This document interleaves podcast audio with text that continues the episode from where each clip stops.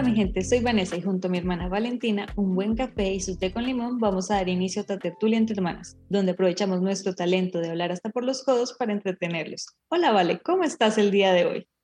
¿Quieres la respuesta honesta o la respuesta de, de cuando uno le preguntan en un correo de negocios? La respuesta honesta, este es un espacio seguro. Hmm, pues no es muy seguro. Bueno, entonces les cuento. Les cuento por qué no me siento bien el día de hoy. Básicamente porque esta es la segunda vez que grabamos este capítulo y si alguno me sigue en Instagram ya va a saber la razón y es porque uno de mis maravillosos hijos de cuatro patas decidió borrar todos los archivos importantes de mi computador, incluyendo mis ilustraciones, el capítulo del podcast que ya habíamos grabado, muchísima información que para mí era importante. Entonces, estamos tratando de darle un giro positivo, entonces esperemos que esta segunda vez que nos toca grabar el capítulo nos salga aún mejor. Sí, esa era la respuesta que esperabas, pero vale, no nos has dicho tu Instagram personal. Ah, pues es de mi segundo negocio, que es mi arte, que en realidad es mi primer negocio, solamente que todavía no es un negocio, pero sí me van a buscar, me pueden buscar como Val Illustrates, y eso es V-A-L como de Valentina y Illustrates como que ilustro en inglés. Valentina ilustra, sí. Luego se los dejo en la descripción también por si acaso, eh, por si acaso. Sí, de hecho, me encanta, estamos tratando de ver todo lo positivo, entonces mira, lo positivo es que ya nos estás contando tu segundo y principal negocio, además de hablar. Pero por el momento, sigamos con lo que nos convoca el día de hoy, que es retomar el tema prometido para el día de hoy espiritualidad y religión. La idea es que nosotras, pues como ya les hemos contado, somos colombianas, estamos en el contexto colombiano donde la religión mayoritaria es la religión católica y nuestros papás nos educaron mm, bajo la idea del catolicismo, creo que más por tradición, realmente yo no los veo ellos como unas personas fieles, si es, creo que es la expresión correcta, muy adeptas a la fe, pero nos educaron en esa tradición y los colegios a los que íbamos, aunque no eran colegios manejados por autoridades religiosas ni nada por el estilo, nos daban una clase de religión que era ir a misa. Íbamos a misa como que una vez por semana, una vez al mes, una cosa así. Una vez al mes. Y entonces hemos pasado por rituales religiosos, nos han bautizado, pero actualmente ninguna de las dos profesa la religión católica. Entonces vamos a intentar descubrir qué es lo que está pasando, qué es lo que nos ha llevado a alejarnos de esa religión, o de pronto de más religiones, no lo sabemos, vamos a descubrirlo. Y por eso, vale, ¿por qué no empezamos con nuestra historia? ¿Cómo fue tu proceso desde el hogar católico, más o menos, a actualmente lo que seas que seas hoy? Bueno, pues primero me gustaría hacer una pequeña aclaración y es que en este capítulo pues vamos a estar hablando de cuestiones religiosas y nuestro conocimiento es mayoritariamente con respecto a la religión católica, pues porque ya como Vane les ha dicho, pero también estamos hablando de otras religiones y la idea no es que estamos ni criticando las creencias específicas de ninguna religión ni nada por el estilo, sino en nuestra experiencia personal porque a nosotras de pronto no nos funcionaba personalmente. Por si acaso hay alguien que sí tenga valores religiosos, eh, esto no es tratando de convencerlos de que, los de que vaya a cambiar sus valores, sino contándoles nuestra experiencia personal de cómo funcionó para nosotras. Entonces, mi experiencia personal es una montaña rusa de situaciones que fueron pasando en donde yo empecé y yo estaba súper emocionada por empezar a aprender sobre la religión, porque me parecía algo bonito, a mí me gustaba ver películas de Jesús en Semana Santa y algunas misas me parecían interesantes. Y eso era cuando yo era muy pequeña, hasta el punto que me acuerdo que yo hice mi primera comunión cuando tenía como nueve años y me encantó mi vestido blanco y toda la situación, pero ahí mismo cuando estábamos en nuestro en nuestra primera comunión o en la preparación para la primera comunión empezaron a surgir como fracturas entre, entre las cosas que yo ya creía y las cosas que ellos me estaban explicando y creo que esas fracturas vienen un poquito de la manera en que mi mamá siempre ha percibido la religión, porque mi mamá siempre ha sido de mente muy abierta y un poco esotérica y supersticiosa, entonces ella también tenía otras ideas que no venían del catolicismo cuando nos fue criando y las empecé a notar con el catequismo, creo que se llama, que cuando uno le enseñan lo que tiene que aprender para la primera comunión. Entonces, les cuento mi anécdota, mi primera anécdota de qué fue lo primero que me hizo dudar que yo me acuerde. Estábamos en esa clase del catequismo y yo estaba hablando en algún momento de la palabra resurrección o reencarnación porque ellos estaban hablando de la resurrección de Cristo y yo estaba hablando de reencarnación, porque según mi mamá eh, y según las creencias que yo tenía en ese momento, uno lo que hace es que uno reencarna en algún momento. Eso era algo que nunca se había cuestionado en nuestra casa. Y cuando la profesora escuchó que yo utilicé la palabra reencarnación, me pegó un regaño así terrible de que eso no funcionaba así, porque es que como éramos católicos, eso era blasfemia, era terrible y yo tenía que estar hablando, era de resurrección. Eh, después de escuchar esa reacción como tan agresiva a la cuestión, pues yo me acuerdo que yo le pregunté a mi mamá y mi mamá me dijo que uno podía pensar en muchas cosas y creer en muchas cosas. Entonces ella no me dio una respuesta comprometida o muy fija de esta es la verdad absoluta, sino pues tú puedes creer en lo que tú creas y ya está. Entonces yo hice mi primera comunión, no sé qué tan válida sea porque yo ya estaba como con una mentalidad dudosa en ese momento, pero igual la hice, disfruté tener mi vestido blanco y luego empecé a cambiar muchísimo entre ese momento y cuando cumplí 13 años. 13 años es cuando yo ya cambié completamente, me enloquecí, me empecé a pintar el pelo, o sea, yo era una persona completamente diferente. Entonces, ¿cómo fue mi proceso específicamente para la religión entre los 9 y los 13? Cuando yo empecé a cuestionarme, yo empecé a explorar qué otras alternativas había y me acuerdo que había un profesor de filosofía que nos dio un libro para leer que se llamaba El mundo de Sofía. Entonces El mundo de Sofía es un libro muy tierno en el que una niña pequeña está aprendiendo conceptos muy complejos de filosofía, entonces los simplifica en historias que la niña cuenta que son mucho más fáciles de entender para un pequeño ser humano como lo era yo en ese momento.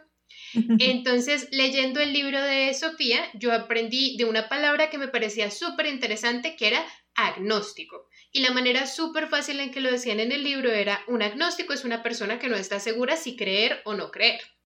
Entonces, yo en mi mente muy tierna infantil en ese momento dije como, eso suena a lo que yo soy me parece que tiene mucho sentido que uno no esté seguro si hay algo o no hay algo, porque pues uno no sabe, no puede como comprobarlo, por decirlo así. Entonces, primero dije, bueno, yo creo que yo soy agnóstica, o sea, como que puede haber algo, pero no sé si hay algo. Y luego, mientras seguía avanzando con mi aprendizaje de cosas, en algún momento como que me volví más cínica y dije, no, o sea, más bien soy atea, yo, yo creo que no hay nada, o sea, como que de repente no hay nada. Y eh, con el tiempo yo fui aprendiendo como esos conceptos de mejor manera. Ahora me gustaría realmente explicárselos antes de darle mi respuesta real de después de que pasé por ese religioso a agnóstico a ateo, después cómo salí como de ese loop como de ese bucle que había creado yo. Entonces les cuento cómo es más o menos el espectro del el agnosticismo y el ateísmo y la vaina porque me parece súper interesante. Ya les habíamos hablado en el capítulo anterior acerca de esos como diagramas con ejes en los que hay un eje en una dirección y en el otro, que antes lo habíamos utilizado era más para introversión y timidez, pero también lo podemos utilizar para el agnosticismo. Entonces, en un eje tenemos lo que es ser gnóstico y agnóstico. Entonces, agnóstico, ¿qué representa? Representa que no tienes el conocimiento de algo o que tú no piensas que tienes el conocimiento de algo. Y gnóstico es una persona que piensa que sí tiene el conocimiento de algo. Y luego en el otro eje tenemos teísmo y ateísmo. Entonces, ateísmo tenemos que no crees que haya una entidad, un dios, y teísmo es que si piensas que hay uno o múltiples dioses, o pues la, identidad no importa mientras pienses que hay una, una deidad de alguna manera. Entonces, ¿eso qué cuatro cuadrantes nos genera? Nos genera la posibilidad de tener una persona agnóstica y atea, que es una persona que no cree que haya un Dios, pero tampoco cree que tenga el conocimiento absoluto de que realmente no hay nada, solamente no se apega a ningún tipo de valor religioso ni va a asumir nada, pero en general piensa que realmente no tendría por qué haber nada más, pero pues igual desde su posición diagnóstico no asume ningún tipo de información absoluta. También tenemos una persona que sea atea y gnóstica, que sería una persona que no cree que haya un Dios y está completamente segura al 100% que no hay un Dios y afirma con total certeza que no hay ningún Dios. Entonces ahí vemos la primera distinción. Y luego en el lado del teísmo tenemos algo parecido y es un agnóstico teísta, es una persona que piensa que hay algo, pero que no le piensa como asumir ninguna característica específica. Entonces es como, puede que haya un Dios, una deidad, un espíritu, pero yo no sé si es uno, si son muchos, si es viejo, si es nuevo, si es universal, o sea, cómo es, yo no lo voy a describir, pero yo creo que hay un algo. Y en el último mm. cuadrante tienes una persona que es teísta y gnóstica. Entonces, cuando alguien es teísta y gnóstico, significa que piensa que hay un Dios o muchos y que además conoce la verdad sobre este Dios.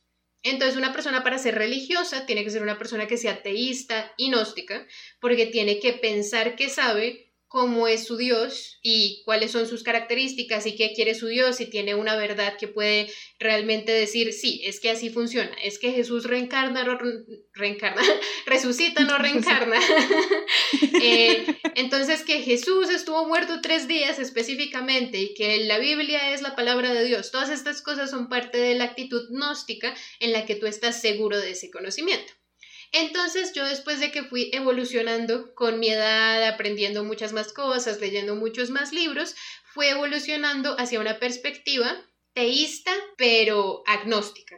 Yo me fui acercando más a la espiritualidad como algo que me gustaba a mí y que yo sentía que me llamaba a mí de alguna manera y que yo quería tener en mi vida, pero nunca llegué a atribuirle características específicas a la deidad o deidades o eh, energía más allá, pero siempre he pensado que hay una energía más allá. Entonces esa fue como mi montaña rusa de emociones. Cuéntame tú, Anne, ¿tú dónde empezaste y ahorita en qué sancocho estás? pues qué montaña rusa de emociones tan ilustrativa. Me encanta cómo definen los conceptos. Yo empecé igual que tú, supongo. No, no recuerdo haber sido una niña particularmente religiosa como que repetía muchas cosas de Dios o algo por el estilo. Sí tenía un angelito en mi habitación, padres católicos, pero eh, tengo más bien anécdotas chistosas con el tema de los sacramentos. Los sacramentos son, realmente no los voy a definir bien porque no, no los recuerdo, pero son siete situaciones que debe vivir todo católico y empiezan con el bautizo. Y mi bautizo fue relativamente tardío porque normalmente se bautizan los bebés recién naciditos y yo ya tenía tres años cuando me bautizaron, ya estaba muy consciente. Y parte del bautizo es que lo bañan a uno en agua bendita o le echan unas gotitas, yo no sé. El caso es que le cayó agua a mi vestido y yo regañé al cura o algo por el estilo y salí furiosa de la iglesia. Así que no creo que haya servido mucho espiritualmente hablando, porque me salió más bien el temperamento. Y luego cuando fui a hacer la primera comunión, que creo que lo hice porque todos los niños lo hacían y porque quería usar el vestido, tampoco me vi con ninguna situación muy espiritual, reprobé. Ha sido la única cosa que he estudiado en la vida que reprobé. No, o sea, no fallé un examen, no, no me iban a dejar hacer la primera comunión porque no me sabía la, una de las eh, oraciones más importantes de la religión católica que creo que es el credo, esa. Sí, o sea, nada importante. La, la oración en la que uno dice en qué cree como persona católica no se la sabía, pero eso no importa. Pues yo había llenado todos los crucigramas y las cositas esas del catequismo y no la pasé. No sé, creo que mi mamá fue y habló y dijo como, no, sí, es que ya tenemos el vestido y la torta o algo por el estilo. Y el día de la primera comunión llegamos tarde a la misa porque el colegio, era con el colegio, nos hizo llegar primero al colegio y luego a la misa. Y cuando llegamos, yo de hecho no sabía qué hacer y cuando los niños se pusieron muy concentraditos en sus cirios, en sus velas, yo solo agaché la cabeza porque todo el mundo agachaba la cabeza, no me aprendí las partes de la misa, nada, o sea, yo con los sacramentos fatal. Y ya no llegué a hacer la confirmación porque mi mamá era como, no, o sea. Ya tuvimos esa experiencia una vez, no tenemos por qué repetirla. Sí, entonces mi, mi relación específicamente con el tema católico no, estaba bien en la parte de, la, de, mi día a día, pero no era así tan, tan importante. Y yo, como ya les conté en el capítulo anterior, no fui una adolescente rebelde, por el, por el contrario, en mi adolescencia me, me volví más bien retraída, por decirlo de alguna forma. Entonces yo no tuve ese proceso de cuestionarme la religión, simplemente yo era católica, acompañaba a mi mamá a misa, puede que sí, puede que no, y no sé qué pensaba cuando estaba en la misa, no me lo cuestioné ya en la adulta, después de ver todo tu proceso, vale, ya empecé a cuestionarme muchas cosas. De hecho, tú en los bautizos de nuestros primitos me decías como, no, eso no puede existir o porque crees que eso es verdad. Y tú fuiste la que me generó muchas, muchas inquietudes. Pero yo siempre he querido o he sentido mucho la espiritualidad y me empecé a encontrar con todas las otras religiones, no no como practicante, no conozco practicantes de muchas otras religiones, sino como todas las filosofías y textos que hay detrás y empecé a conocer las historias de otras religiones y los libros y por mí la verdad estudiaría una teología solo por leerme una cantidad de cosas religiosas porque adoro conocer de otras religiones, empecé a investigar más, qué creían las personas, cómo definían pecados, si había uno pecado. Esa serie de History Channel de pecados capitales me fascina cómo hemos diseñado la idea del pecado y cómo cada eh, persona y religión entiende diferente, cómo los pecados aparecieron 300 años después de los primeros escritos cristianos, una cosa así. Entonces yo me empecé a ilustrar mucho y me generó fue mucha curiosidad, no por desvirtuar la idea de Dios, sino por entender cómo las personas entienden a cada uno de los dioses y fue muy maravilloso. Y luego llegué a un libro que llegó por casualidad a mi vida, que fue La naturaleza de los dioses de Cicerón uno de los libros de filosofía que más he disfrutado leer. Es un debate entre dos posturas filosóficas sobre qué son los dioses y cuál es su incidencia en la vida de, la persona, de las personas. Y ellos concluyen que o los dioses no existen o los dioses existen pero no pueden intervenir en nuestra vida. Y eso me quedó tan claro que en un momento dije, oh my God, yo quiero la espiritualidad porque siento que es parte de mí, pero ellos tienen toda la razón y yo veo todas estas religiones y no pueden tener todas la razón. Entonces, con la idea del agnosticismo y con esa información que me había llegado, yo me identifico actualmente como una persona agnóstica teísta, aunque a veces digo que soy una confundida porque... Pues ser agnóstico es un poquito aceptar esa confusión en la vida. Sí, entonces ahí voy en ese proceso.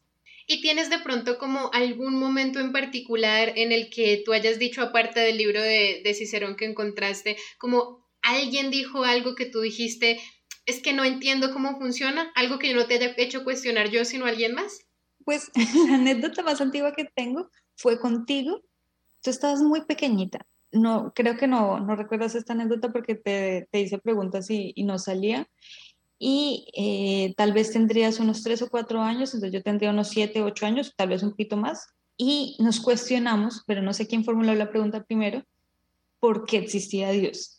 Y porque existía un universo, o sea, porque éramos creación. Pues creación es un concepto eh, católico porque realmente la existencia no tiene por qué definirse como creación, pero en ese momento era lo que conocíamos.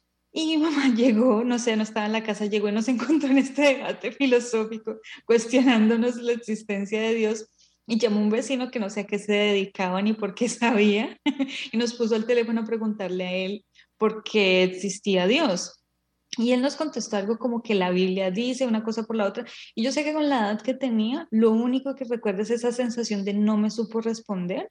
O sea, realmente me dio evasivas y me confirmó con una cosa que tampoco significaba nada para mí, porque pues yo vi a mi abuelita leer la Biblia todos los días a las 3 de la tarde, pero para mí no, eso no tiene un significado. No es como las personas que creen que es la palabra de Dios. Entonces yo le estaba preguntando, era el, el que hay antes de la Biblia porque si hay una palabra de Dios, debe haber un Dios y por qué existe, pero pues no nos dijo nada, eso lo teníamos, éramos muy pequeñitas, creo que no volvimos sobre ese tema hasta mucho tiempo después. Pues no me acuerdo de esa anécdota, pero no me sorprende porque tú y yo siempre hemos tenido las conversaciones más raras cuando nos dejan solas. En algún momento que tengamos otro capítulo de filosofía, les cuento otras de las preguntas que yo mirando hacia atrás digo, nosotras que nos fumábamos antes de los 15 años porque terminábamos en unas conversaciones voladísimas. Yo te cuento que en todos mis traumas que he tenido de cuestionarme conceptos religiosos, tengo muchas, muchas anécdotas chistosas de cosas que han dicho, por ejemplo, sacerdotes que pues eso no tiene justificación de Dios, como dirían por ahí, valga la pena la redundancia como eh, me acuerdo que en la misa esa mensual que mencionaste que nos llevaba al colegio, una de las cosas que más me hizo reír fue un sacerdote diciendo que cuando a uno le cuando uno se hace un piercing, uno le está abriendo la puerta a Satanás. Y yo nunca pude entender la correlación entre perforarse un oído o una nariz y abrirle la puerta a Satanás, porque además muchísimos niños pequeños aquí en Colombia cuando cuando son como niñas de uno o dos años les ponen aretes por primera vez y es como, no, e, esa perforación es normal, pero cualquier otra perforación es una puerta a Satanás. Pero la que yo más me acuerdo que fue uno de mis traumas así que empezó a generar muchas de mis preguntas filosóficas es que estábamos en esa clase de religión Y me acuerdo mucho que estábamos hasta en el pasto, estábamos sentados porque habíamos salido a estudiar disque porque estaba haciendo sol, entonces estábamos en el parque y estaban hablando del concepto de cómo uno tiene que aceptar a Jesús en su corazón para poder entrar al cielo. Entonces la señora insistía y insistía, la señora, la profesora, ¿no? La profesora insistía, insistía que uno tiene que aceptar a Jesús y que esa es la única manera en que uno puede entrar al cielo, entonces que nos acordáramos de aceptarlo todos los días, por si acaso, no sé, eso suena un poco traumático, pero nos está dando la idea de que lo aceptáramos diariamente. Y a mí se me generó una pregunta y es, ¿y qué pasa si hay una persona que es de otra religión completamente, como no sé, es budista, es judío, es musulmán, que es una persona que es muy, muy buena? que siempre actúa con, con, el bien en su corazón y siempre hace lo que Jesús nos dijo que hiciéramos, aunque Jesús no se lo dijera, pero pues como es de otra religión, pues realmente no va a aceptar a Jesús. Entonces yo le pregunté qué pasa con esas personas. Y pues esta profesora sin pelos en la lengua me dijo, pues esas personas irían al infierno porque no han aceptado a Jesús en su corazón. Entonces, para mí esa idea de que no importan los valores que tenga alguien o las acciones buenas que tome, sino solamente que acepte un dogma en específico para poder recibir su premio al final, a mí eso no me cuadró ni cinco en ese momento y hasta el sol de hoy tampoco me cuadra ahorita. Yo creo, y tratando de manipular lo que la señora estaba diciendo en, su, en sus ideas así como erróneas, eh, yo creo que si alguien más fuera explicar ese concepto, sí diría que mientras acepten los valores que representaba Jesús, sería como aceptar a Jesús en su corazón, y me parece que esa es una visión que es tanto religiosa como más razonable, pero la respuesta de esa profesora me traumatizó y y me hizo estar completamente en desacuerdo con las enseñanzas que nos estaba dando. Entonces, esa fue una de las tantas cosas que me hizo cuestionarme, aparte que tú y yo aparentemente ya hacemos preguntas raras como porque es nuestra naturaleza. Ay, no, me encanta porque después de que empezaste a cuestionarte, empezaste a cuestionar a mi mamá, que o sea, sí era católica, no acérrima por decirlo de alguna forma, pero sí era católica y por alguna razón la película favorita de mi mamá es El abogado del diablo, que además es una película excelente.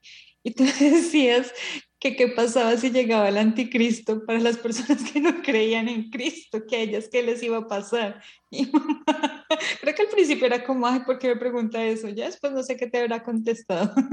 Yo no creo que me haya contestado nada, yo creo que solo le daba risa.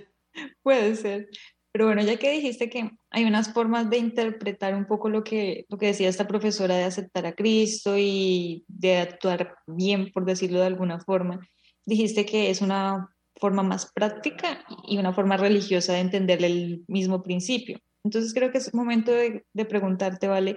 ¿Tú cómo distingues lo que es la religión de la espiritualidad? Bueno, entonces, si yo entiendo bien la distinción general entre religión y espiritualidad, es que sí tienen cosas que tienen en común, porque son en general posiciones o ideas que los humanos generan para intentar encontrar un significado más allá de lo terrenal, eh, algo más trascendente, como un propósito de vida, por ejemplo, una guía, pero la religión suele ser más una, una tradición generada por un grupo de personas y se vuelve parte como de su cultura. Entonces hay más organización, hay estructura, hay reglas y en ambas cosas pueden haber rituales, pero en la religión los rituales están determinados por la organización o persona que tiene como la autoridad. Entonces una religión tiene una autoridad, tiene reglas, tiene, tiene varias personas que se ponen de acuerdo en cómo funciona la religión y espiritualidad puede también tener rituales, pero son personales de una persona sola, pues no sé sola, pero de un individuo que está tratando de conectar con alguna entidad que es más que humana, con algún tipo de energía. Entonces la espiritualidad no tiene ninguna regla que alguien te va a decir, no, es que tu ritual no puede ser comerte esta fruta porque eso no es un ritual, porque realmente no hay ninguna como policía o autoridad de cómo funciona tu espiritualidad individual, sino lo que funcione para ti para conectar con la entidad que tú quieras conectar o con la energía que quieras conectar, ya es espiritualidad. Entonces es mucho más individual, más libre, más flexible, pero ambos tienen el objetivo final de buscar algo más trascendente y un significado para nuestras existencias. Pues me encantan esas definiciones. Hace poquito usaste la palabra dogma. Me hiciste pensar en ese libro que creo que todo mi profesor de filosofía pone a leer, que es La teoría del conocimiento donde empieza a hablar lo que es un conocimiento dogmático, el relativismo, el absolutismo. Entonces, el dogma es esa creencia de que se tiene la verdad es una verdad de tal entidad que no admite contradicción. Y entonces las religiones parten de, de eso, ese es el presupuesto de una religión, que ellos son quienes tienen la verdad absoluta y no admiten ninguna contradicción. Pero existen muchísimas religiones, existen muchísimas formas de incluso entender una sola religión. Entonces es imposible que todos o alguno tengan la verdad. De hecho, creo que fuiste tú la que me dijo en algún momento, creo que hablando sobre teoría del lenguaje, que las, las religiones, una de las, de las dificultades que tenían, no eran las características del Dios, sino la imposibilidad de probar la existencia y los ateos agnósticos la, la, imposibilidad de probar la inexistencia de Dios, porque el solo hecho de tener la idea verbalmente existe, pero fácticamente es imposible probar que existe Dios o desmentir que existe Dios. Entonces ahí también se me genera una serie de confusiones que, claro, no voy a solucionar hoy, pero eso me refiero con, con la idea del dogma religioso. El dogma religioso tiene todas estas debilidades al momento de decir, esta es la verdad absoluta, pero la verdad absoluta para ti, porque aplicando una visión un poco materialista, si yo no tengo fe en esa verdad absoluta, puedo ver todo lo que no me estás diciendo o todo lo que otras personas contradicen de esa verdad absoluta. Creo que esa es una de las distancias que marqué y que tú me has enseñado mucho de tanto cuestionar frente a las religiones, porque al final las religiones son creaciones humanas, son construcciones históricas, son sociales, bueno, de hecho me recordaste un ensayo que yo hice para una clase de filosofía del lenguaje, que a mí todavía me parece interesante el concepto, entonces vamos a, anótate por ahí en nuestra lista de temas, yo que pienso que es un unicornio lingüístico y luego volvemos a ese asunto. Pero entonces te quiero preguntar una cosa ya que estamos hablando de dogma, porque una de las cuestiones más importantes del dogma realmente es lo que tú dices, no es la no es las características de tu Dios, porque si tú quieres creer que tu Dios es un cupcake gigante que flota en el cielo, realmente eso a nadie le afecta. Lo que suele generar un tipo de incomodidad con otras personas es el dogma moral, porque que yo diga que algo esté bien o está mal, pues sí va a afectar a otras personas porque yo los voy a juzgar basados en esa moralidad que yo tengo, especialmente si es dogmática. Entonces, ¿tú qué piensas personalmente de las personas religiosas que fundamentan la moralidad en la religión y piensan que toda moralidad tiene que venir de una autoridad? Pues quiero empezar esto con una anécdota. Realmente yo marco mucha distancia de esa idea de que la moralidad tenga que fundamentarse en una autoridad o en una creencia religiosa. Y recuerdo mucho que tenía unas compañeritas de trabajo que eran particularmente muy religiosas de ellas son cristianas, pero no de la vertiente católica, que es de la estructura religiosa que más conocemos, sino de otras iglesias, supongo que evangélicas. Y yo te decía que no podía hablar con ellas de ciertos temas, porque pues por su religión realmente la respuesta iba a ser o negativa, o no admitir el debate, o esas cosas no se pueden aceptar porque Dios nos dice que no se pueden aceptar y entonces para mí ese es un debate que no, que no es muy fructífero. Si tu respuesta va a ser Dios sí o Dios no, pues no, no me, no me vas a generar cuestiones o nuevos conocimientos. Igual yo te decía, aunque no puedo debatir con ellas, me parece que son muy buenas personas. Y tú me dijiste, ¿segura? Porque, y si en su iglesia les dicen que algo que realmente no es bueno, que atenta contra los derechos de otras personas, es lo que Dios quiere, ¿no lo harían? Entonces me quedé pensando que realmente por lo menos una de ellas sí lo, hubiera, sí lo haría. O sea, si en este momento la religión católica dijera que lo bueno es matar conejitos, mataría conejitos. O simplemente voltearía la cabeza y dejaría que las personas mataran conejitos. O sea, matar conejitos es un ejemplo muy tonto, pero saben lo que quiero decir. La religión y el dogma que no admite contradicción genera esa suerte de dominación sobre las actuaciones y pensamientos de quienes siguen esa fe pero seguir la fe no admite cuestionamiento. Y ese seguir ciegamente una ideología, una creencia es completamente peligroso, porque primero, como seres humanos yo creo que todos somos capaces de reconocer lo que es bueno y lo que es malo. No voy a meter con las personas que no tienen la capacidad de tener empatía ni con bueno, una suerte de, de, circunstancias muy particulares que ya creo que son temas psiquiátricos. Pero todas las personas somos capaces de distinguir lo que es bueno, lo que es malo, lo, tenemos la capacidad de tener empatía, de reconocer el dolor en los otros. Sabemos que nuestras decisiones tienen consecuencias. Y si tenemos esa conciencia, somos capaces de decidir por nosotros mismos. Esperar que alguien más nos diga lo que es bueno, lo que es malo, se convierte en un arma para que nos manipulen y nos han manipulado todo el tiempo.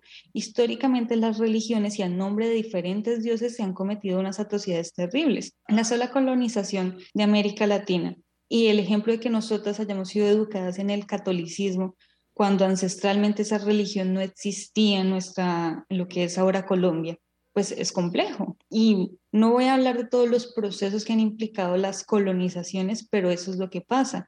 En nombre de la religión se atraviesan territorios, se masacran personas y se atribuyen una serie de actos. Entonces, para mí es completamente peligroso fundamentar la moralidad en la religión, porque la moralidad es una agencia que todos tenemos. Además, por ejemplo, lo que pasa con la moralidad eh, católica, que fue algo que le leí, creo que a Hannah Arendt, es que la moralidad católica y la idea del pecado juzga no solo la acción, juzga el pensamiento y el deseo. Eso hace que todos seamos pecadores, porque pensamiento, tú no palabra, obra y omisión. Exacto, tú no puedes controlar el pensamiento a un nivel de decir, no puedo ni siquiera pensar algo malo en contra de alguien. Ahí ya estás pecando. Tú no puedes controlar el deseo de un objeto. O sea, es completamente imposible. Somos seres sintientes, somos seres sensibles y no somos una máquina controlada, pero sí podemos decidir, a pesar de tener algún pensamiento que no sea el más favorable en una situación, podemos decidir por nosotros mismos. Y luego está toda la serie de cuestiones que dicen a Dios no le gusta esto, simplemente para reproducir patrones de poder como a Dios no le gusta que tú llegue, que tú no llegues virgen al matrimonio, con la única intención de que puedas tener un montón de hijos con la persona con la que te casas por alguna razón. Tampoco entiendo por qué Dios quiere que te sigas reproduciendo indistintamente de lo que pasa y que no uses anticonceptivos.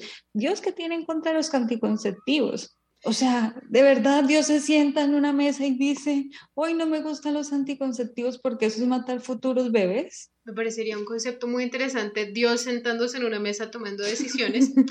Eh, pero sí entiendo tu punto de vista y de hecho estoy de acuerdo con muchos de los puntos que tú haces. Para mí lo que resuena más es lo que tú dices de que esperar que alguien más te diga que está bien o que está mal es darles la oportunidad de manipularte, porque yo en general no pienso que la moralidad humana venga de una autoridad o necesite venir de una autoridad, porque eso es quitarnos agencia a nosotros mismos y realmente la la moralidad debería ser una cuestión que se evalúa caso por caso y que se tiene como se trata de llegar a un punto medianamente objetivo y entre todas mis anécdotas chistosas en clase de religión y de ética, yo me acuerdo que una vez a nosotros nos preguntaron cuando éramos pequeños que nosotros cómo determinábamos que estaba bien y que estaba mal. Y pues yo creo que la profesora esperaba que yo contestara algo como pues yo reviso la Biblia y así sé, porque mi respuesta no le gustó para nada y mi respuesta era yo lo determino si genera dolor y si genera dolor para alguien pues está mal y si genera dolor para y si no genera dolor pues entonces está bien. Y en mis conceptos muy infantiles en ese momento yo todavía creo que ese es un buen estándar para tener. En general, un dolor que sea innecesario, que no sea consensuado, porque pues hay gente que, no sé, le gusta sentir dolor y para eso hay relaciones PDSM, ¿cómo se llama eso? Sadomasoquistas y cosas. Realmente hay excepciones en cuestión de que el dolor no es una medida infinita porque pues a veces también te tienen que hacer un tratamiento médico y ese tratamiento médico te duele pero es un dolor al que tú estuviste de acuerdo pasar para luego tener un buen resultado. Entonces, ese dolor está bien. Pero la idea de no tratar de generarle dolor a los otros en general me parece un buen estándar para empezar a medir tu moralidad. Si realmente no te afecta y no necesitas cambiar nada y otra persona eh, hace algo, pues tú realmente no tendrías por qué juzgarlo si no le está generando dolor a alguien y tú no tendrías por qué tomar ninguna decisión porque entonces le estarías generando dolor a esa persona, emocional, psicológico, físico. El tipo de dolor que aplique depende de la, de la situación. Entonces es una idea un poco simple, pero eh, creo que tú también lo mencionabas con la cuestión de la empatía y yo sí creo que hay un punto en que la moralidad puede llegar a ser razonablemente objetiva y funcional para todos los humanos según nuestra naturaleza y nuestras necesidades como seres humanos, más allá de ciertos valores culturales que pues se nos han sido enseñados. Entonces, por ejemplo, una persona en algunas religiones específicas se puede sentir ofendida si una mujer le da una orden pero es que ese dolor emocional que ese, ese hombre está sintiendo no es ningún dolor realmente significativo y viene es de una idea errada que tiene en su cabeza con respecto al valor de las mujeres. Y no realmente decir darle una orden a ese hombre porque tú estás en una posición en la que tienes que darle una orden a ese hombre, no está mal moralmente, porque nosotros tenemos que ver más allá de lo que se nos ha enseñado a juzgar y tratar de ver lo que realmente necesitamos universalmente para llegar a una moralidad que funcione universalmente, porque al final del día todos somos humanos y todos tenemos necesidades hasta cierto punto que son muy parecidas. Entonces yo creo que esperar que una autoridad te diga que algo está bien o que está mal puede ser un poco perezoso por un lado, puede ser peligroso porque te pueden manipular y realmente no creo que funcione porque las autoridades no se van a poner de acuerdo en que va a estar bien todos en conjunto y entonces no vamos a ser intelectualmente honestos y realmente cuestionarnos qué está bien porque está bien para todos, para la mayor cantidad de personas, porque reduce el sufrimiento hasta el punto en el que el sufrimiento puede ser reducido según nuestras acciones humanas. Realmente hablar de la moral universal creo que es un tema filosófico muy complejo porque hay dos verdades que parecen opuestas, pero hay dos verdades. Una es que uno debe juzgar según el contexto y lo que está pasando. Lo que es bueno ahora y lo que es posible ahora no es lo mismo que hace 50 años o hace mil años. No hay un, un estándar de lo bueno y de lo correcto porque además son unas necesidades diferentes. Pero también es cierto que hay una, una suerte de moralidad universal, tal vez como el imperativo categórico que nos decía Kant de tratar al ser humano como un fin en sí mismo y no como un medio, que define eso y es no generar ese dolor, no volver objeto a la otra persona, no aprovecharme de las otras personas, no tener un beneficio a costa de sufrimiento. Todas esas sí son principios, hay unos principios morales que podemos identificar, pero también es cierto que esos principios deben, hay que centrarse en el caso particular y decir, el día de hoy las decisiones que estoy tomando son moralmente correctas, son valiosas para mí, son valiosas para los otros, pues están generando daño. Porque The Good Place, que yo sé que la amas, cuando llegan a la serie de, Netflix, no es por hacer publicidad, pero es muy buena, cuando llegan a, revisar el libro de puntajes se dan cuenta que llevarle flores a, no sé, a tu mamá o a tu novia hace cientos de años significaba una cosa y tal vez no generaba ningún daño y comprar flores ahorita puede significar apoyar una industria que está destruyendo el medio ambiente y que está explotando eh, niños y, no sé, traficando con personas. Es muy complejo, las relaciones actuales son muy complejas y debemos evaluarlas en ese nivel de complejidad.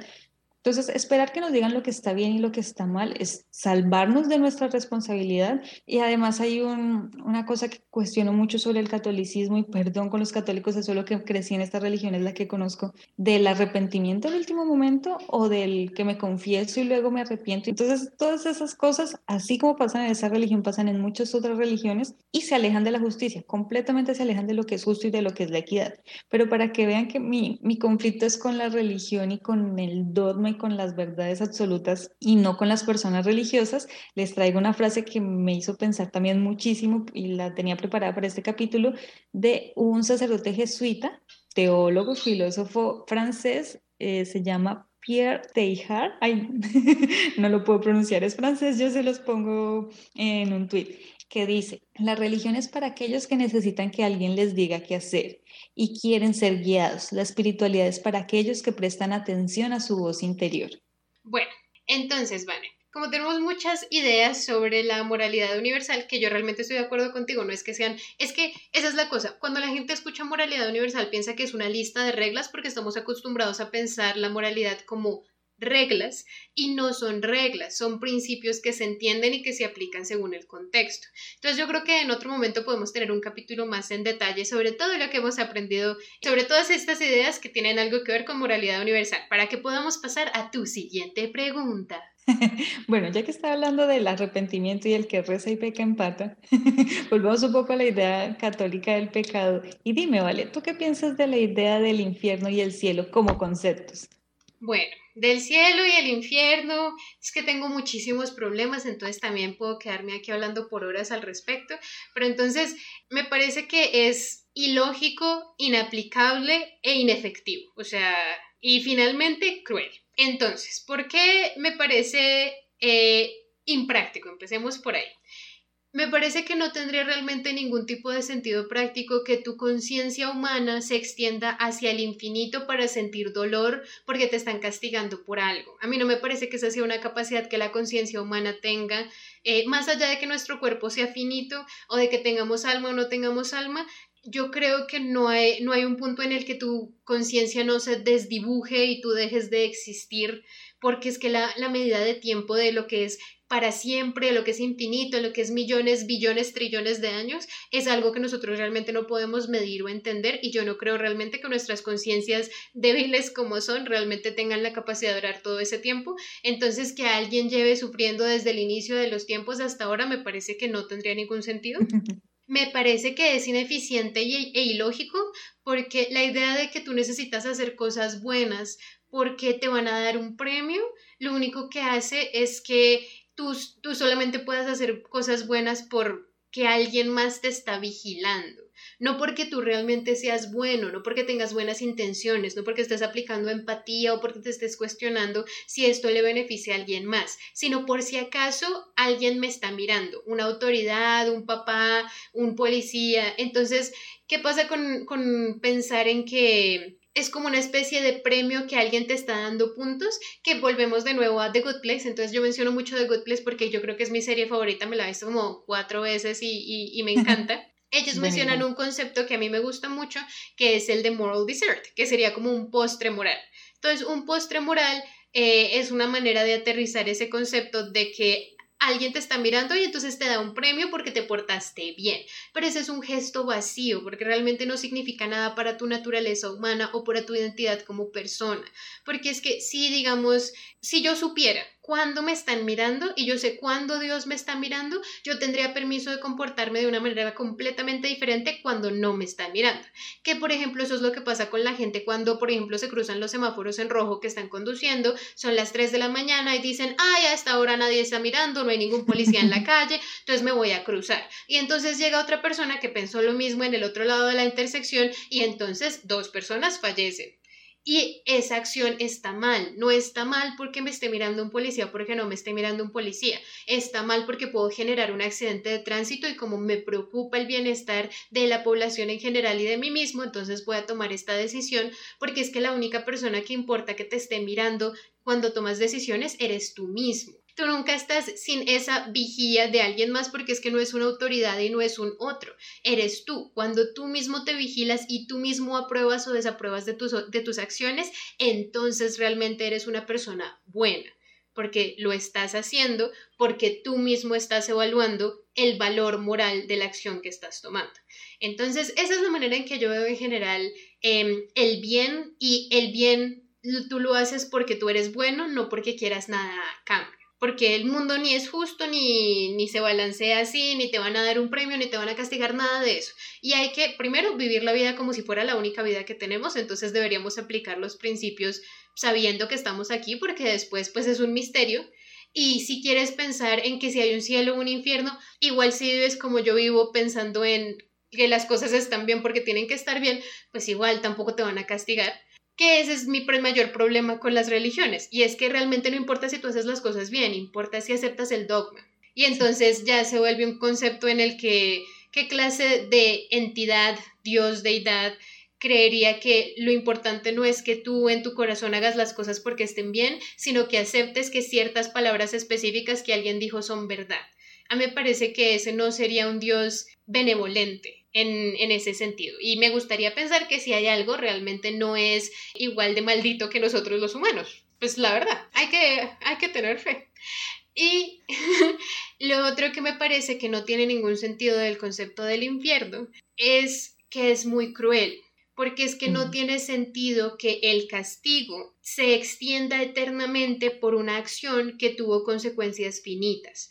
Entonces, ¿a qué me refiero? La mayoría de personas en promedio van a tomar acciones que son malas en algún punto o en otro y las consecuencias o el dolor que se genera por esas acciones pueden durar 5 minutos, 3 años, 20 años o si digamos eres una persona muy influyente, puedes generar dolor generacional, entonces puedes, yo que sé, hasta realistamente 500, 1000 años, digamos que Hitler lo que hizo eh, las personas que estuvieron en el holocausto, sus hijos, sus nietos, sus bisnietos, sus tataranietos, todos ellos van a tener un cierto tipo de dolor, pero va a llegar un punto en que aunque se recuerde el dolor de los otros, de nuestras generaciones anteriores, ya nosotros no cargamos ese mismo dolor. Va a llegar un punto en el que la comunidad judía sane hasta el punto en el que saben que lo que pasó estuvo mal, pero ellos ya no cargan ese dolor. O un punto mucho más en el futuro en que ni siquiera nos acordemos de que nada pasó porque hubo un cataclismo, cambió la manera en que funcionan las cosas. Las cosas dejan de ser eh, relevantes cuando dejan de haber personas que las estén viviendo y que las estén recordando. Entonces digamos que Hitler con todas las cosas malas que hizo generó dolor por mil años. ¿Por qué tendría él que recibir un dolor que no dura mil años como el dolor que él mismo causó o dos mil para generar un castigo, sino trillones de años?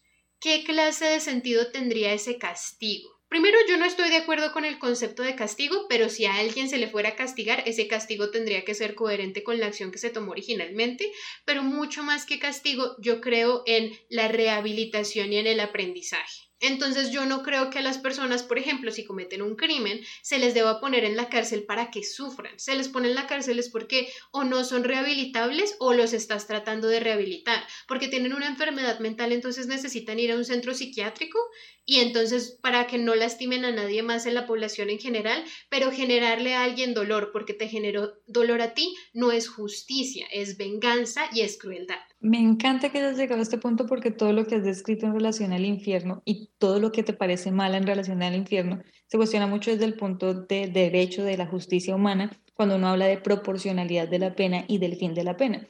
El fin de la pena sí es resocializar, Obviamente hay un momento en el que se aísla la persona que es nos, eh, potencialmente nociva y ya ha generado daño a la sociedad, pero la idea es resocializar y debe haber una proporcionalidad en el sentido del daño.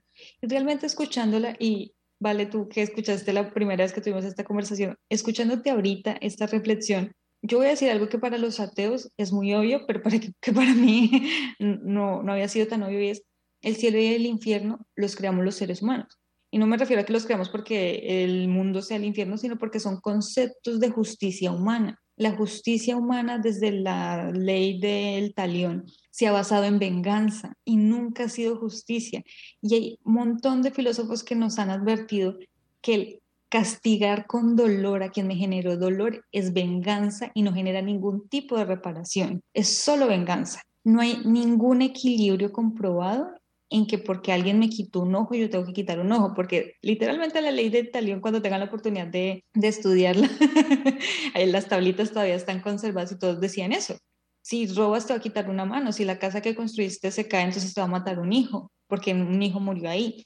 Era ese, ese nivel de pena. Y aunque hemos actualizado mucho y hemos tratado de darle el sentido a las penas, sigue siendo venganza. Una pena que es justa busca la reparación de los lazos, el daño es resarcible o no es resarcible, cuáles son las circunstancias del agresor y si existe arrepentimiento en el agresor y la posibilidad de resocializarlo.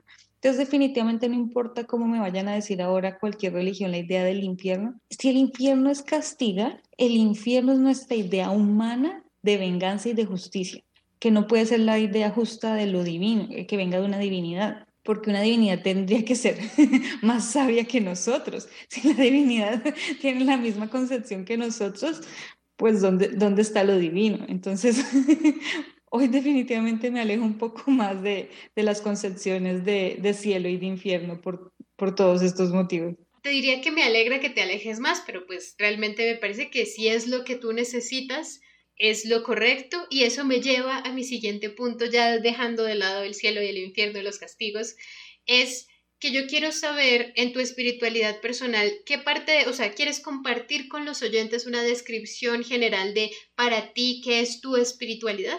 Bueno, para contarles mi espiritualidad, quiero contarles que además de mi fascinación por los panteones y la mitología, que yo sé que me vas a corregir que la idea de mitología, pero voy a dejar, vale que lo hagas mi fascinación por las mitologías, panteones y otras religiones, también me gusta mucho la astrología.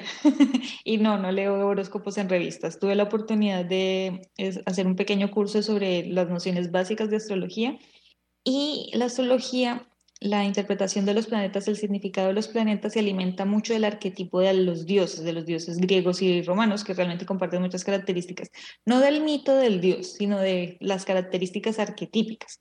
Entonces eso me ha llevado a alimentar mucho mi espiritualidad con los arquetipos de dioses de panteones, no de, no de religiones monoteístas, de religiones de muchos dioses, y no significa que crean la existencia de ninguna de esas deidades, ni que crea que realmente esa es la verdad absoluta, pero me encuentro que cuando hay una representación en la naturaleza de esos dioses, como el mar, porque adoro el mar, o todas las fuentes de agua, intento conectarme con la con la grandeza de la naturaleza, más que con cualquier otra cosa. Entonces, sí, espiritualmente a veces estoy muy confundida y entonces miro los astros como están en el día y trato de entender como toda la energía y me encanta meditar, aunque no lo relaciono con un tema religioso, lo relaciono más con mi tema de salud mental, pero en general me inspiro, sigo investigando sobre los arquetipos de, lo divino y trato de conectarme con la energía de toda esa naturaleza. Para mí, la, la espiritualidad es conectarme con la naturaleza y con la energía como tal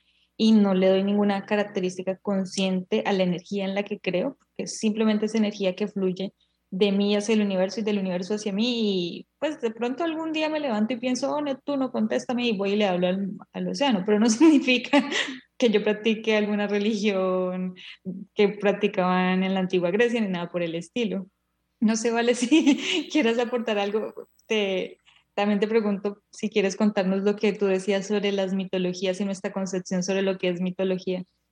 Bueno, yo creo que yo en algún momento te dije que la mitología solo es la religión de alguien más porque a mí siempre me daba risa que decía, no, es que la mitología griega y la mitología tal, y esto es mitología, pero lo otro no es mitología y es una clasificación en la que lo único que cambia es si hay personas que tienen fe con respecto a esa religión en ese momento, porque para los romanos y los griegos realmente las mitologías que nosotras las llamamos así ahora, realmente era solamente su, su, religión. Ellos le rezaban muy honestamente a esos dioses, pensaban que esos dioses existían, tenían conversaciones, rituales y tradiciones relacionadas con esos dioses, entonces realmente no es para nada diferente a las religiones que existen actualmente. Solo que como ya realmente no hay creyentes de esas religiones, pues le cambiamos el nombre para decir que es algo divertido y chistoso para hacer videojuegos y escribir libros y no sé, verlo como una cosa histórica que tan chistoso que ellos pensaran eso, pero realmente solo eran religiones politeístas. Me hiciste pensar en algo que salió en un libro, que no les voy a decir qué libro es, que los dioses necesitaban quien los adorara, porque una vez un dios no tiene un ser humano o una comunidad humana que lo adore, muere. y se los voy a dejar ahí. pues me parece una idea interesante pero no me acuerdo qué libro es, pero yo sé que tú ya me habías dicho este concepto. Yo les voy a contar un poquito de mi espiritualidad de una manera un poco más vaga, no vagabunda, solo vaga, porque eh, parte de mi espiritualidad se mantiene bastante privada y es algo que tengo yo muy yo con yo, eso es parte de cómo yo he encontrado mi ritualidad que funciona, pero sí les puedo contar mis influencias, mis tres influencias más importantes mientras yo estaba desarrollando mi espiritualidad. La primera es la idea del animismo, que ahí es donde mi hermana y yo estamos en completo acuerdo. Entonces, por ejemplo, religiones como el shintoísmo japonés eh, o cualquier religión, hay muchísimas religiones nativas indígenas que tienen esta idea de animismo y animismo simplemente es que cada, cada, cosa natural que existe en el mundo tiene su propio espíritu y su propia divinidad. Entonces yo siempre he pensado que todos los elementos naturales van más allá de lo que uno ve físicamente, tienen también su energía, tienen también su flujo, hacen parte del universo lo mismo que nosotros y me parece que es una energía que realmente es superior a la energía humana. Eso ya es eh, decisión mía que yo dije dentro de mi espiritualidad, pero el animismo me influenció de esa manera. Ya les había mencionado que a mí el budismo me ha influenciado mucho en cuestiones de lo que yo pienso que pasa con el espíritu humano cuando deja de tener la vida que estamos teniendo en este momento. Entonces la cuestión de la reencarnación en aras de la iluminación, que finalmente cuando llegas a la iluminación te vuelves una parte de nuevo pura del universo. Entonces puede ser en las estrellas, puede ser en cosas más que nosotros conocemos como océanos o rocas, pero pues vuelves a ser parte de la energía universal. Y lo tercero también tiene que ver con eh, panteones. A mí siempre me ha gustado la idea de las religiones politeístas para mí tiene mucho sentido que uno pueda ver, pueda verle muchos aspectos a la divinidad, muchos géneros, cantidades y características que pueden llegar a tener. Entonces, yo tampoco les voy a decir si yo creo o no creo en ningún panteón o en alguna cosa, pero sí la idea de que hay muchos aspectos y arquetipos que nosotros podemos apreciar de la energía divina que existe en el mundo y que a veces les podemos dar nombre. Así no pensemos que es realmente una persona o una deidad individual, podemos usar ese nombre para referirnos a aquello que estamos respetando que está más allá de ser algo humano o tan terrenal. Pues me encanta que hayas descrito tu, tu espiritualidad y todo este capítulo se ha encaminado a, a reflejar nuestras concepciones religiosas y espirituales y por supuesto pues yo respeto mucho a las personas que son ateas. Recuerdo muy bien una, una vez en la universidad que alguien estaba diciendo, Dios es el amigo imaginario de los adultos. Y yo, ¿y usted qué es? Y pues ateo. Entonces, recuerdo varias conversaciones que he tenido con personas que son ateas y creen en el método científico del ateísmo, creo que ese es un libro, no, no, lo he leído, pero así me lo han explicado, y en la materialidad, creen en lo que materialmente podemos ver y comprobar, y a mí me parece completamente válido pero como nosotros tenemos una relación más cercana con la espiritualidad, vale, quería preguntarte si crees que de alguna forma todas las personas deberían tener algún nivel de espiritualidad para ser felices o si la materialidad así un poco dura, como me la contaba esta persona de, de la historia del ateísmo, eh, también es suficiente para al, alcanzar, la felicidad, alcanzar. alcanzar la felicidad? Pues la felicidad es un camino, no un objetivo.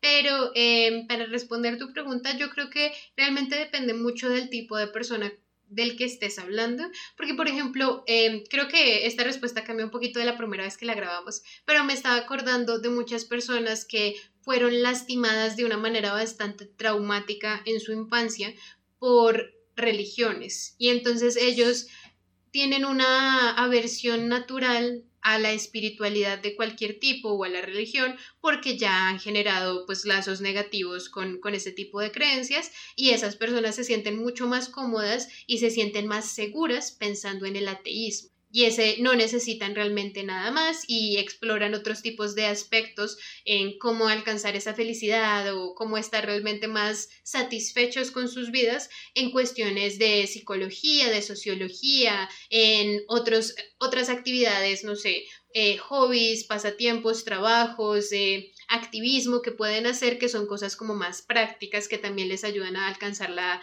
ese tipo de satisfacción. Yo creo que lo que pasa con la espiritualidad es una de las herramientas que nosotros tenemos para alcanzar ese tipo de satisfacción con nuestra existencia, que es el mayor punto de satisfacción que podríamos llegar a alcanzar, que es a lo que la mayoría de personas están apuntando. Muchas personas tratan de llenar como los vacíos existenciales que tienen y tratan de alcanzar esa satisfacción a través de cosas muy superficiales como dinero, apariencia, estatus, eh, envidias, cosas cosas que realmente no nos acercan a ese tipo de satisfacción. Entonces, realmente yo creo que si una persona es espiritual, puede utilizar esa espiritualidad para no basar su satisfacción personal en esas ideas que nunca lo van a ayudar a alcanzarlo y para ayudar, ayudarlos a aproximarse a eso de otra manera puede ser la espiritualidad o puede ser cualquier otro tipo de actividad que tú realices siempre y cuando realmente esa actividad te pueda llevar a estar verdaderamente satisfecho, que creo que es lo que las personas confunden. Realmente si tú utilizas el método científico y descubres que para estar satisfecho eh, tienes que tener relaciones saludables y todas tus relaciones son saludables y tienes una vida balanceada y lo llegaste a encontrar de una manera lógica, eso funciona muy bien para ti. Si alguien más se metió con la espiritualidad y encontró una moralidad muy clara y unos rituales que lo hacen sentir feliz y una conexión con el universo o de pronto incluso otras actividades que derivan de, su espiritualidad y también llegó a ese nivel de satisfacción, pues eso también funciona para ellos. El problema son las personas que aparte de ser terrenales no van más allá, no utilizan ningún tipo de herramienta para cuestionarse qué es lo que hace que una persona esté verdaderamente satisfecha a largo plazo y por eso caen en un círculo vicioso en el que no, no van realmente a ser felices. Entonces yo creo que la espiritualidad es una de tantas opciones que tenemos, es una opción muy humana y que realmente nadie debería juzgarte si la utilizas personalmente, pero no es la única opción que tenemos, no es la única herramienta que podamos tomar. Mientras tu herramienta te lleve a estar satisfecho con tu vida al final, me parece que cualquiera funciona. Bueno, me parece una respuesta muy sabia, como siempre nos deslumbras con tu conocimiento. Yo, por supuesto, como lo decíamos anteriormente con el tema de la moralidad, como no creo que la moralidad parta de la religión, creo que todas las personas pueden ser buenas indistintamente si optan por la, por la herramienta de la espiritualidad o no. Y de hecho creo que hay personas que pueden ser religiosas y no espirituales en el sentido de encontrar una satisfacción más allá de, de lo inmediato. Así que yo diría que en mi caso lo, lo espiritual ha sido relevante para mí un poco con la idea de que eso va a trascender más allá de mi tiempo en esta tierra, de que no es algo finito. Para mí la espiritualidad es lo infinito, que es imposible de demostrar, pero, pero pues bueno, y nuevamente quería traerles una cita de, del sacerdote jesuita que refleja mucho mi idea de espiritualidad y por si a alguno le resuenan estas palabras. No somos seres humanos que pasan por una experiencia espiritual, somos seres espirituales que pasan por una experiencia humana. ¡Wow! ¡Qué hermosa filosofía! Pues yo estoy de acuerdo, no sé si todos nuestros oyentes lo estén, pero me parece que vale la pena considerarlo. Y ahora vamos a tener una segunda frase de sabiduría y filosofía que, o sea, nos va a descrestar el día de hoy con nuestro proverbio de la semana. Entonces, cuéntanos, Roberto, ¿cuál es el proverbio que tenemos para hoy? Yo no levanto muchas pesas porque la única fuerza que necesito es la fuerza. Wow, y aparte de todo nos incluyó que fuera del tema de Star Wars, por lo que estamos en 4 de mayo, que es May the Fourth be with you. Entonces, pues con esa hermosa sabiduría que, no, o sea, creo que te ganó esta vez de la frase que tú tenías, la de Roberto está mejor. Yo creo que ya podemos ir cerrando, entonces muchas gracias por venir y acompañarnos el día de hoy. Recuerden seguirnos en Instagram en arroba hermanas tertulianas y en Twitter en tertulianas raya piso POD para enterarse cuando nuevos capítulos salgan y para tener más pedacitos de filosofía e información que nosotros les vamos contando. La próxima semana en nuestra super telenovela vamos a hablar de Body Positivity e imagen corporal. Muchas gracias por acompañarnos y hasta la próxima tertulia. Bye. Bye.